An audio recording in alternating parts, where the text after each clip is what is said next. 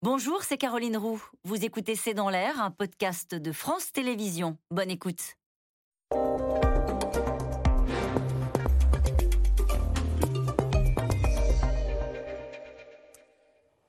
François Asselin, bonsoir. Vous êtes président de la CPME. Vous représentez quelques 4 millions de petites entreprises avec de grands patrons à leur tête, dites-vous. Exactement. De grands patrons qui se battent, qui euh, voient l'année 2023 avec un problème d'électricité. Que vous disent-ils au sujet de cette électricité? On a tous été frappés ce matin de voir Duralex nous dire que leur facture d'électricité avait été multipliée par 22. Eh oui, on a déjà eu une première alerte. C'était au printemps de cette année, 2022, hein, où là déjà on voyait des factures d'énergie s'envoler, surtout liées au gaz. Et puis maintenant c'est l'électricité. Et puis on a eu à la rentrée, euh, bien évidemment, le président de la République qui finalement a commencé à planter le décor en parlant de sobriété, euh, voilà, de moins d'insouciance qu'on avait pu avoir par le passé. Mais au milieu de tout ça, vous avez des entrepreneurs qui, qui ont des contrats d'électricité avec un prix qui est fixé jusqu'à fin 2022 pour certains, fin 2023 pour d'autres. Et lorsque ce contrat arrive à terme, eh bien c'est là où ça coince parce que leur fournisseur d'énergie leur dit bah, écoutez, voilà, si vous voulez qu'on continue avec vous, votre tarif va être multiplié par 10, par 20 un commerçant, 1000 euros par mois d'électricité, on lui propose à partir du 1er janvier 2023, eh bien 20 000 euros par mois d'électricité, autant vous dire qu'il ne relèvera pas le rideau. Donc, bien évidemment... Euh, euh, Donc des faillites ben, euh, D'abord, euh, à partir du moment où produire eh bien, creuse votre trou économique, où il n'y a pas assez de recettes pour couvrir vos dépenses, eh bien, vous arrêtez de produire. Donc, il faut surtout éviter euh, cette catastrophe annoncée. Pour cela, il me semble que le gouvernement a donné quelques pistes. D'abord, le prix de l'énergie, euh, de l'électricité, est corrélé au prix du gaz. Alors, je ne suis pas un technicien de la chose, mais on voit très bien que le prix de l'énergie, c'est finalement financiarisé. on est allé trop loin dans la libéralisation des... Il faudrait revenir aux tarifs un peu à l'ancienne, quoi. C'est-à-dire que l'économie administrée. Il faut revenir euh, au bon sens et reprendre la main. C'est une question de non seulement de souveraineté énergétique, mais aussi d'une question de souveraineté industrielle. Tout fonctionne ensemble. Si le kilowattheure produit par les centrales nucléaires françaises, euh, in fine, est moins cher à la sortie, mais se retrouve sur une place de marché plus cher parce qu'on le compare au prix du gaz, c'est absurde. Alors évidemment, tout cela maintenant se joue au niveau de l'Europe. Bruno Le Maire avait saisi d'ailleurs la Commission européenne bien bien avant l'été sur cette question. Nous lui avions demandé, nous, dès le, dès le premier coup de chauffe, si je puis dire, hein, pour les entreprises. Et ça, c'est déjà une première action qu'il faut un obtenir. administré et non plus à un prix Exactement. de marché qui est délirant. Parce que, voyez-vous, on peut toujours demander euh, aux entreprises de faire des actions de sobriété. Et d'ailleurs, elles n'ont pas attendu les, injections, les injonctions du gouvernement pour le faire. Parce qu'on regarde bien évidemment comme le lait sur le feu l'évolution de notre facture énergétique dans nos entreprises respectives. Mais si vous baissez euh, votre consommation de 15%, bravo. Mais si votre prix flambe de 200%, vous faites quoi? D'ailleurs, vous, avez donné dans le journal du dimanche votre propre exemple, parce que vous-même, vous êtes à la tête d'une menuiserie, et vous dites, bah, si le prix de l'électricité flambe, moi, je ne peux plus utiliser ma scie électrique, et je devais devoir revenir à la scie à la main, mais vous allez voir, Combien ça va coûter On en est là, vous êtes on est en train de se dire, mais peut-être qu'il va falloir ressortir les scies à la main de nos grands-parents Oh, ça serait quelque part une façon poétique de revoir le beau métier de menuisier, et pourquoi pas de charpentier.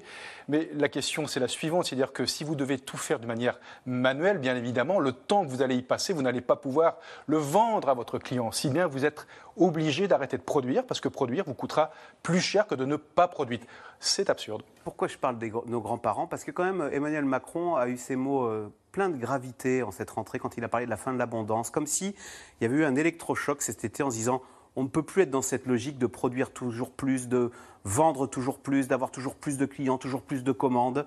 Est-ce que ça vous a interpellé quand même, vous, euh, ces, ah mots de la rentrée? Vous savez... Euh, parce que ce n'est pas le logiciel des patrons, hein, euh, dire non, non, mais on va arrêter là parce qu'il faut, il faut arrêter la, l'abondance. Un patron, son ADN, c'est d'entreprendre, c'est de développer sa petite entreprise pour qu'elle grandisse, si possible, même si on n'est pas, entre guillemets, des, des, des adorateurs du gigantisme. En attendant, quand nos affaires se développent, on a plutôt le sourire qui remonte jusqu'aux oreilles. Donc c'est notre ADN. Maintenant, on donne du sens et on doit donner du sens à son entreprise, on doit donner du sens au capital. C'est-à-dire que à quoi sert de produire si c'est pour mettre à la poubelle? Il faut bien évidemment changer de modèle économique. Et il y a longtemps que beaucoup d'entreprises, surtout dans les PME, se sont saisies de ces sujets-là pour donner du sens euh, à leur activité et d'ailleurs pour recruter les compétences qu'on a du mal à Alors, trouver. fin de l'abondance, il c'est ce que faut, j'allais il dire. faut donner du sens à votre projet d'entreprise. Fin de l'abondance également sur le marché du travail. C'est très difficile aujourd'hui pour un patron de- d'embaucher tout simplement? Oui, Ah, vous voyez, il y a des pénuries partout. Ouais, y, compris, sur le marché, y du compris sur le travail. marché du travail. Alors, euh, euh, quelque part, il n'y a pas si longtemps que ça, il y a quelques années, euh, c'était compliqué de trouver du travail. Donc, même si la réponse aujourd'hui n'est pas satisfaisante, puisqu'on n'arrive pas à trouver les compétences dont on a besoin, vaut mieux finalement se retrouver dans cette position-là que l'inverse. Pour autant, il va falloir régler le problème. C'est évident, c'est impératif. Alors, mercredi, le gouvernement veut en- euh, réformer l'assurance chômage en disant écoutez, quand euh, il y a plein d'offres d'emploi, comme c'est le cas en ce moment, il faut réduire les allocations chômage. Vous cautionnez de dire eh bien oui, ré- réduisons les allocations chômage, elles sont trop élevées en France. le meilleur système assurantiel, puisque l'assurance chômage, comme son nom l'indique, c'est un système assurantiel qui doit d'abord garantir la bonne indemnité, je dis bien la bonne indemnité de celui qui a un accident de parcours professionnel. C'est-à-dire que celui qui perd son emploi, il faut qu'il soit indemnisé à la hauteur de sa rémunération qu'il avait peu de temps avant. Deuxièmement, c'est celui, le meilleur système assurantiel, qui raccroche de la façon la plus efficace celui qui perd son emploi. Et là, le système est perfectible. Bien évidemment, quand on perd son emploi, il faut tout de suite, immédiatement, raccrocher au marché de l'emploi. L'assurance chômage n'est pas fait pour prendre du temps libre entre deux missions, entre deux CDD. Vous trouvez normal Vous avez entendu Laurent Berger dire ce matin c'est pas en mettant la, tête des chômeurs sous l'eau qu'on réglera le problème du Et chômage en Il France. absolument pas de mettre la tête des chômeurs sous l'eau. Il s'agit de proposer à ces chômeurs de les mettre en milieu professionnel et d'adapter la formation au milieu professionnel dans lequel ils peuvent évoluer. Parce qu'il n'y a rien de mieux que de mettre au travail, pour mettre quelqu'un debout, que de le mettre au travail, que de lui donner du travail. C'est ça sur quoi il faut se baser. Et nous, entrepreneurs de PME, nous devons être les garants de cette valeur travail. C'est très important. Et le rôle des partenaires sociaux, ça serait, avant d'attendre la décision de l'État, de prendre le manche de cette assurance chômage pour se dire comment le rendre plus efficace. C'est très important. On sait que la richesse se crée par le travail. Il faut augmenter le travail dans notre pays.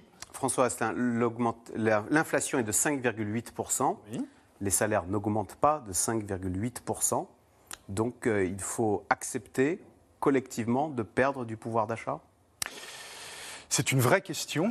Une entreprise, surtout quand elle est petite, ne peut distribuer que ce qu'elle gagne. Lorsque vous êtes sur un marché, vous n'avez pas la possibilité d'imposer le prix à votre client.